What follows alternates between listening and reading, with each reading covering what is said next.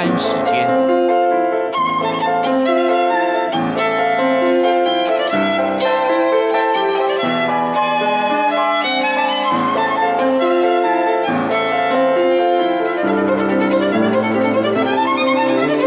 由天安门学生运动领袖王丹主讲。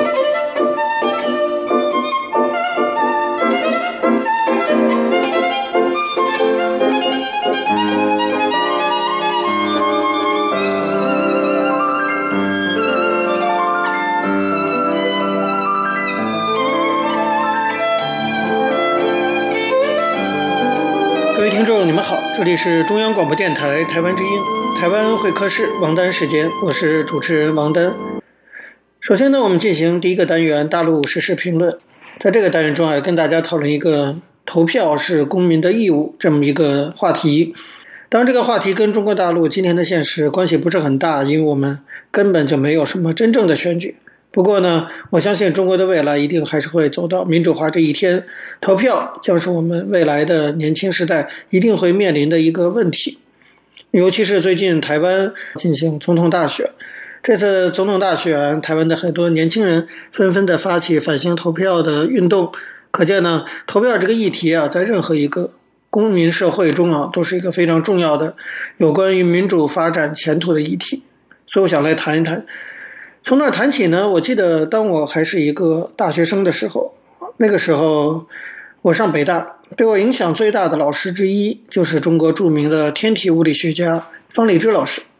现在可能没有很多人还记得他的名字了，但是在整个八十年代，方老师可是我们那一代大学生的精神领袖。我呢，那个时候是个文科生，当然没有上过物理系方老师的课。不过，方先生对我的影响啊，是在我跟他个人的接触的过程中，他对我的言传身教。而这些言传身教中呢，最为深刻的就是他反复教导我们的一句话。这句话是这样说的：“关心国家的事物，不仅是我们的权利，更是我们的义务。”我觉得啊，这句话在当时对于我来说，真的是只能用“振聋发聩”四个字来形容。这是因为。作为一个大学生的我，在当时，尤其在北大那种气氛下，当然应当说还是接受了一些关于民主自由的理念的启蒙的，自以为就真的了解了民主的真谛。但是方励之老师这番话让我看到了自己对民主没有那么深刻的了解。没错，关心国家的事情确实是我们的权利，这就是我们经常提到的耳熟能详的所谓的人权这个理念。但人权并不是民主，人权也不是政治。把人权的理念看作是民主的内容，我后来认识到，其实呢是远远不够的。我觉得我们在追求自己的权利的时候，其实往往忘记了自己的义务。我们忘记了，你只有把权利啊和义务结合在一起，才能够构筑一个民主的真正坚实的基础。如果我们只在乎自己的权利，那充其量我们也就是一个追求自由的斗士。但是如果我们要负责任的，那要去建设一个美好的社会，那你除了追求权利之外，就必须也要有尽义务这样的心态。方励之老师的这个义务论，让我开始慢慢的认识到，关心国家的事情是我们必须去做的一件事情。如果我们不去做，那么其实跟那些不给我们权利的专制者，就是中共就没有太大的差别了，因为我们放弃自己的义务这件事，跟中共的专制这件事一样，都有一个结果，那就是削弱了民主的基础。美国前总统肯尼迪曾经说过：“不要问国家为我们做了什么，要问我们为国家能做什么。”我我想他这句话跟方励之老师讲的这个权利和义务的关系，其实就是一个意思。可见呢，不分美国还是中国，这就是一种普世价值。在台湾呢，从政府到公民团体都一再的号召大家一定要站出来投票。不过我们在网络上还是可以听到有类似这样的言论，说那么多人不缺我这一票。这话听起来似乎很有道理，但实际上是非常错误的。尽管台湾已经经历了长久的民主教育，但是呢，我们知道二十到二十九岁的年轻选民，他的整体的投票率还是没有达到应该有的高比率。比如说，二零一六年二十到二十九岁台湾年轻选民的投票率只有百分之五十五，一百个人里只有五十五个人有投票的权利，但是放弃了这个权利；要有投票权使用了这个权利，但是还有四十五人，将近一半的人没有去使用这个权利。相反，老年选民的投票意愿倒是非常的高。我觉得年轻人放弃投票的权利是对民主的最大侵害。正是因为刚才就像我讲的方立之老师所说的，关心国家的事情是我们的权利，更是我们的义务。同样呢，投票当然是我们的权利，但是投票大家不要忘了，也是我们的义务。投票是作为一个享有民主体制带来的好处的公民必须要去做的事情。你不做，不去投票，其实就是非常自私的行为，就是不负责任的行为。说的更难听一些呢，就是缺德的行为。因为或许上千万张选票真的不缺少你这一张。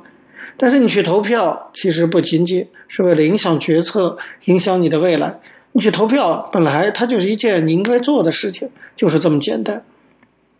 投票这件事情说起来是公共事务，某种程度上说，其实也是一个人的道德问题，尤其是政治道德问题。我想你可以对政治失望，你可以认为你的一票不能改变什么，也许你说的都是对的，但是这些都不能成为你可以去投，但是不去投票的理由。因为正如一个人不能只要求别人给你好处，而你不做回报一样，你也不能只享受民主制度的好处，而不为民主制度的顺利和充分实施去做自己的一份贡献。得到与付出应当成为正比，这里考验的就是我说的道德问题。所以，一个公民去投票，不应当仅仅考虑这一票是不是能为自己带来什么，当然这也是必须要考虑的事情。但是我觉得更应该把投票这个行为当做自己能为社会做的最基本的贡献，就像纳税一样，就像遵守交通规则一样。当然，也有些网友会说，台湾跟中国大陆情况不一样，在中国呢，虽然也有表面上的所谓的这种选举，但那都是假的，投票是根本没有用的。可是我觉得不一定，在不同的制度下，我们可以有不同的看待投票的方式。那么在台湾，每一票真的是确实可以发挥作用，所以张张票都要入轨，才能够选出真正对台湾好的总统来。在中国大陆，选举当然是假的，但是如果我们把投票，我们把选举，不把它当成一个我们必然会当选的过程，而当做一种政治参与的话，那么投票就变得非常的重要。确实啊，在今天的中国大陆，你投票那一票根本就是废纸一张。但是你投还是不投，表示了什么呢？表示你愿意不愿意参与政治这件事，其实你无所谓。可是我相信中共是很在乎的。如果大家都不去投票，都对政治冷漠，这恐怕就是中共最愿意看到的事情。相反呢，如果真的全国，假如说啊，有十万个年轻人站出来参选，不管能不能当选，都要履行这个公民的义务。我想这才是中共最恐惧的事情。如果所有的年轻人都不是那么冷漠，都愿意来关心国家的事情；如果我们所有的年轻人都把投票不仅仅是看作自己的权利，更看作自己的义务，而去积极的参与公共事务、关心国家的事情，就像方励之老师讲的那样，把它当做一个不仅是权利，而且是义务去看待的话，那我想整个这个社会的氛围就会慢慢的形成，而这种慢慢形成的氛围，早晚会对中共。产生一定的，至少至少是心理上的压力。这种压力有一天就会把专制压垮。以上就是关于投票作为一种权利和义务的关系啊。那么我们从台湾的经验，我们虽然很羡慕台湾的选举，但是我想中国早晚也会走到这一天。那么现在我就来跟大家做这些分享，希望大家能够三思。好，各位朋友，由于时间关系，讲到这里我们休息一下，马上回来进行下一个单元。我曾经问个不休。你何时跟我走？可你却总是笑我一无所有。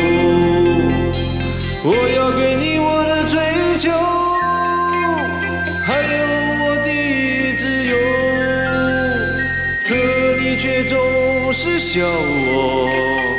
一无所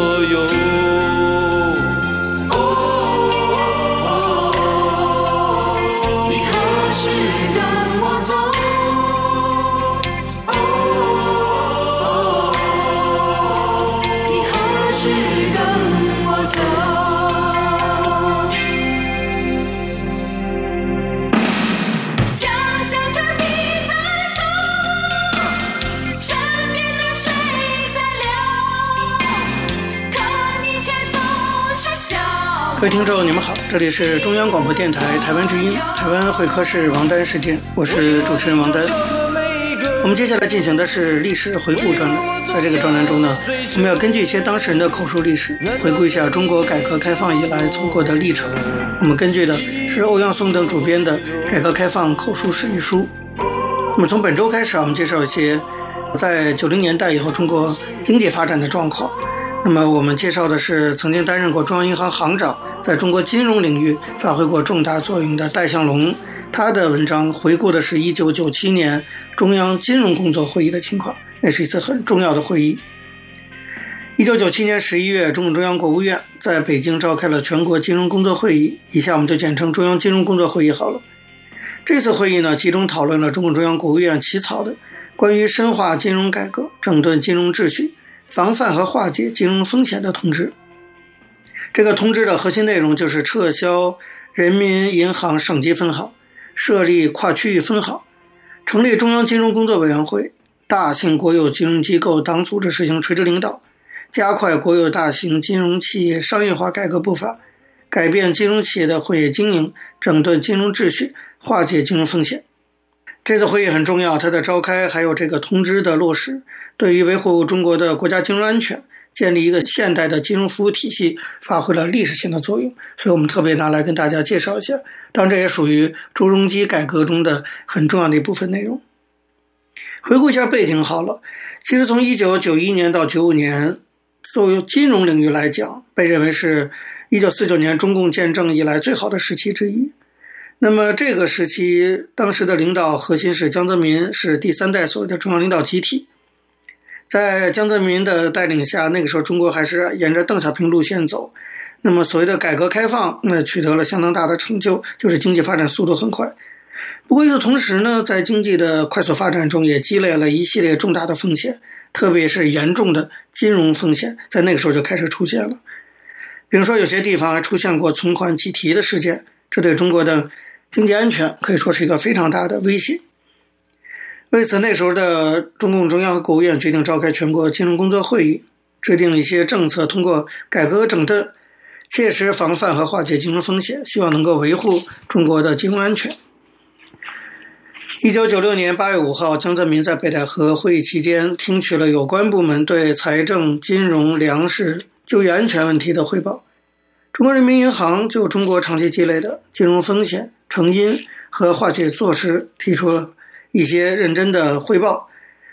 截至一九九六年六月底，中国四家国有独资商业银行本币贷款余额是三点四万亿元人民币，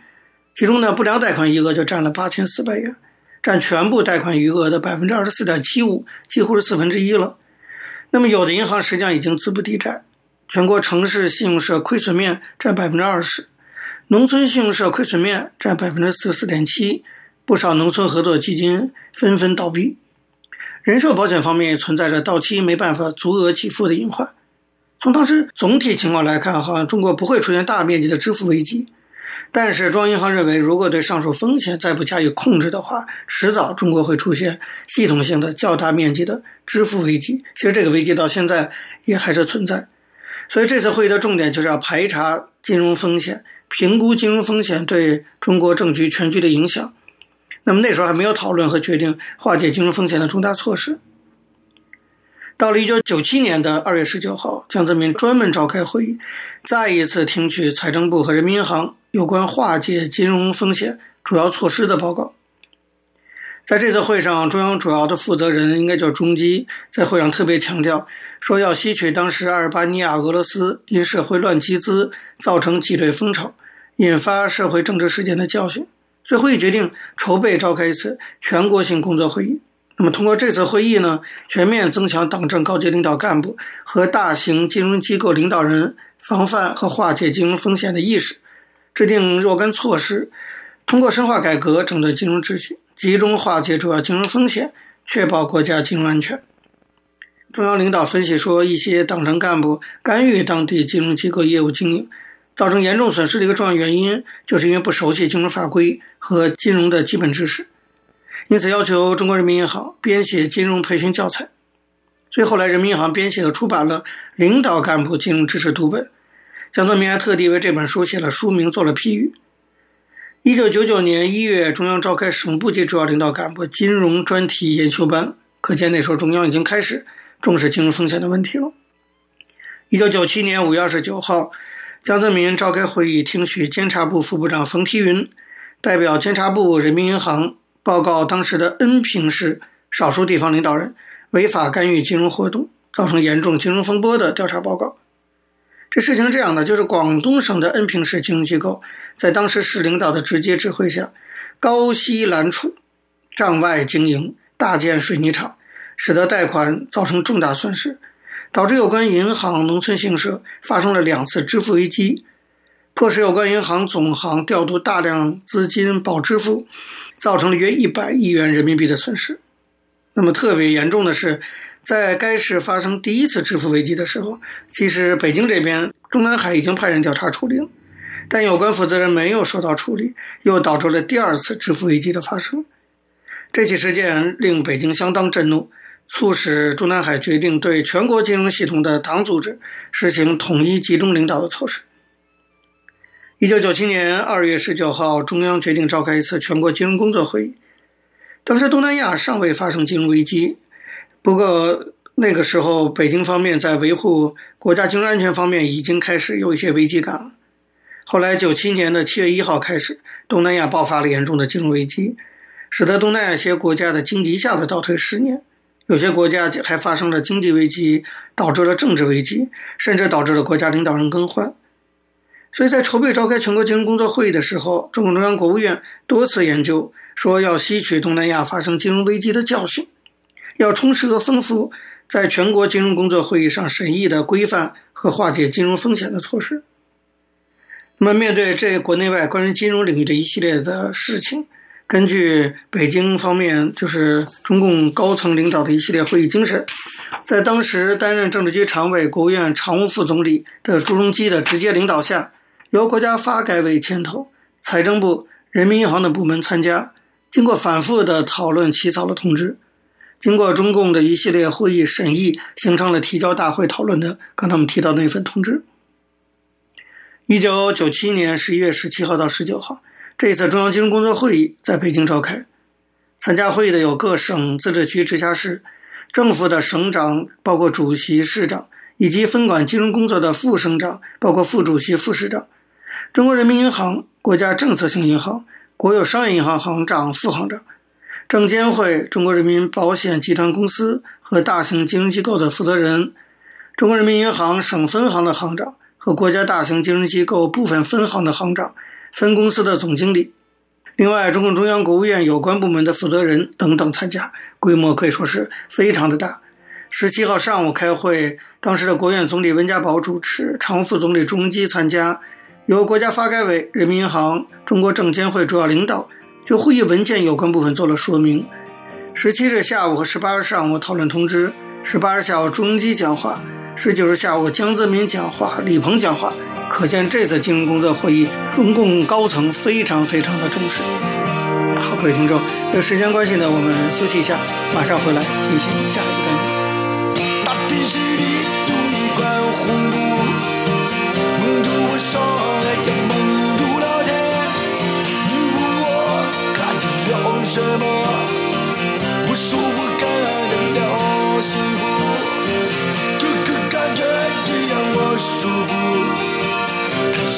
让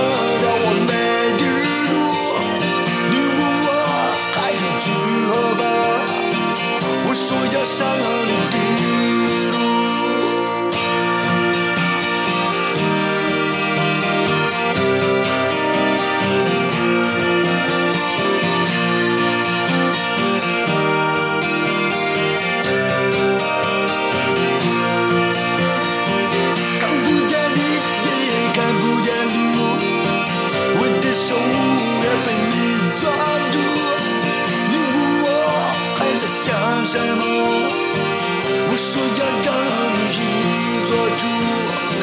你问我还要去何方？我说要上你的。各位听众，你们好，这里是中央广播电台台湾之音，台湾会客室王丹时间，我是主持人王丹。在今天的台湾经验专栏中，我们要向大家介绍的是一位台湾重要的政治人物，原高雄市长陈菊。我们希望呢，从他的人生经历中，可以让大家看到台湾曾经走过的一段历史。我们依据的是张丽佳的《台湾局艺术》。上次说到陈菊在劳委会主委的任内，他们会注意到一个很特别的问题，那就是职灾的问题。英国的职灾可以说是全世界最低的，美国呢是工业国家里最差的。可是台湾的职灾就职业伤害，居然是美国的两倍左右。为了促进工作环境的安全，陈菊从劳委会的角度要求降低百分之四十的职业灾害，也就是。第一年降低百分之十五，第二年百分之十五，第三年及第四年则各降低百分之五。跟这个业务相关的安全卫生处、劳动检查处、劳动检查所都哀哀叫，他们认为很难做到这一点。可是陈局认为越困难越有成就感。陈局说，当时劳动检查所的升迁管道很少，每个所只有一个技证，劳动检查员无法升迁，一辈子做到退休都是检查员而已。我经过很多的努力，向全书部等单位沟通协调，争取每所从一个增加到十个技正。这对认真努力、专业的人是很大的鼓励，对公务人员是很重要的。我也支持劳动检查该有的配备预算，能够为他们争取的、为他们做的，都尽力做到了。目的就是要降低职灾。每次职灾，无论任何时间、任何地点，都必须在第一时间告诉我，特别是礼拜六、礼拜天。因为大家容易疏忽放松，容易出现职灾事件。别人休假的时候，劳动检查官员反而最辛苦，因为他们要随时高度警戒。每次农历过年，在过年前的主管汇报，我都提前到，说不准打电话跟我拜年，希望同仁呢利用这个时间跟家人在一起，生活平安美满。只有一个人例外，就是劳动检查处的处长，但是我每次也都拜托他，最好不必打这个电话。因为接到他的电话，就表示有职灾发生了。陈菊回忆说，有一次啊，在新竹发生气爆，当时现场是林光华，我跟他到现场，那种惨不忍睹，实在是难以想象。所以，我们的社会必须建立安全共生、安全联防的观念。类似这样的灾害都影响到左邻右舍，不能说你的家是安全的，你的邻居却可以不安全，都是要一起配合才能够真正安全。陈菊说。每次过年前，瓦斯厂、地下爆竹工厂、高危险性的石化业，都是我们高度安全劳动检查的对象。我印象最深的就是爆竹工厂的爆炸，尸体支离破碎。我一直想，台湾为什么一定要有爆竹呢？放鞭炮什么意思？这当是传统。然而我们不可能再开放新的执照，只有少数几家是合法的，必须提供高额奖金检举，也要保护检举人的安全。每次还是为了抱住提心吊胆。他说，还有就是建筑工人往往不喜欢戴安全帽，特别炎热的夏天，为了工地安全，我们不得不再三检查。业者觉得好像不胜其扰，但我们的同仁都是希望业者了解，万一如何如何发生了遗憾，这也不是承包商所乐见的。陈局说，我记得在苗栗不久之前有个高架道路，因为他们夜间赶工，超量承载而发生职灾。死了好几个劳工，一半是原住民。我赶到现场，看到家属哀嚎，内心感觉比我自己受伤害还难过，那种痛苦实在难以言喻。为了让业者体认维护工作安全的重要性，劳委会当时开出了公安列单列车，陈菊亲自拜访企业负责人。他说：“我们希望大中小企业都能普遍认识工作安全的重要性。”将安全变成企业的内部文化，变成企业形象的一部分。安全卫生防护不是简单的流程控管而已，而是一种生命态度及管理哲学。因为照顾员工生命的完整性也是老板的责任。比如今天我到台电，就要让台电董事长、总经理、所有高阶主管知道，他们的公司一年有多少人因为工安死亡。除了要照顾自己的员工，下游承包工人的生命安全也是他们的责任。不论台电或中油或其他企业，要不要把公安列为承包的条件？经过陈菊这样的努力啊，大概在他任内四年之内，台湾的职灾降低了百分之四十一点多，等于减少了五百七十三人的死亡。陈菊说，五百七十三条人命，每条命都是父母生养的血肉之躯。我觉得这件事真的非常重要，也非常不简单，能够达到标准。更要非常感谢辛苦的同仁。此外，在后来全世界流行那场著名的 SARS 风暴里头，这种风暴看来是看起来好像是卫生单位、医疗单位的事，跟劳委会无关。但是陈菊还是显现了他对珍惜人命的坚持。SARS 爆发的时候，由安全卫生研究所所长石东升领军，研发了许多产品来维护医疗工作者的安全。第一个就是轻便型的透明负压隔离舱，折起来之后大概枕头大小，方便运送可能感染 SARS 的病患。如果设置负压设备，每台救护车原本要一百多万，改用轻便型的透明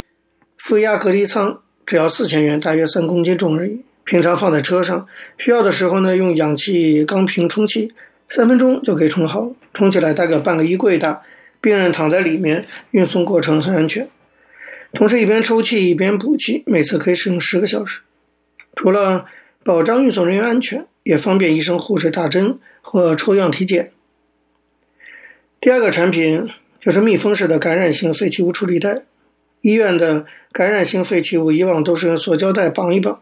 有时候会因为挤压而流出液体，这个处理袋的封口采用夹链式设计，将袋子密封起来，加上高效率的过滤材，可以将过滤的空气挤压出来，脏东西则留在袋子里。第三种就是大体解剖台，特殊的设计在屋顶送风，旁边出气，让大体解剖的暴露度降了一半。第四种呢是密封式的尸袋，除了 SARS，其他的传染性疾病也可以用。当时 SARS 的往生者要赶快火化，为了避免感染，家属往往无法瞻仰遗容，所以他们做了加链式密封的双层设计。陈菊说，劳委会在医院进行劳动检查，看 SARS 防护配备的准备的时候，发现医院将医生护士的防备及配备列为重点，却忘了看护工、清洁工也是高危险群。于是我就要求安全卫生人员将全台各大医院分成几个区域。透过学界的协助，各医院的监护工、看护工都跟护士、医生一样，要接受安全卫生训练。SARS 病毒可能影响到周遭的医护工作者，不能因为是看护工、清洁工，他的生命就被忽略，这是非常重要的。由于陈局的细心，医院的监护工、清洁工得接受六小时以上的安全卫生训练。他要求教材必须特别设计，以浅白的文字，让他们很容易学会如何做好防护。此外，对于外劳的 SARS 防护，劳委会也付出同样的心力，总共印制了五种语言、四十五万份的教材，发送给中介公司及雇佣外劳的家家户户，提醒外籍劳工注意如何保护自己。就这样，在两个月内，劳委会完成了二十二家医院的 SARS 安全防护训练，前后受训的有一万人次。第一次在台北市的仁爱医院举办宣导会，受训的监护工、清洁工主动站起来为陈局鼓掌，这种。发自内心的掌声，代表着弱势者对陈菊以及劳委会的深深的谢意。好，各位听众，由于时间的关系呢，我们就介绍到这里了。非常感谢您的收听。如果各位听众对我们的节目有任何的指教，可以写信到台湾台北市北安路五十五号王丹说，或者发电子邮件信箱到八九六四 @rti dot org dot tw 给我。我是王丹，下次同一时间。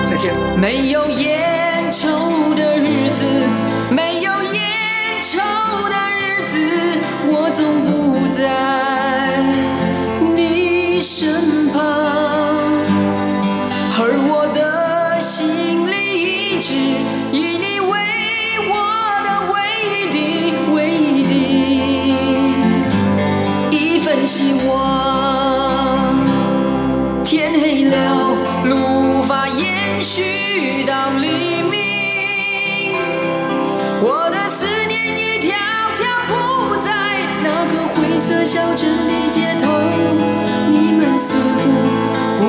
习惯没有蓝色的鸽子飞翔。啊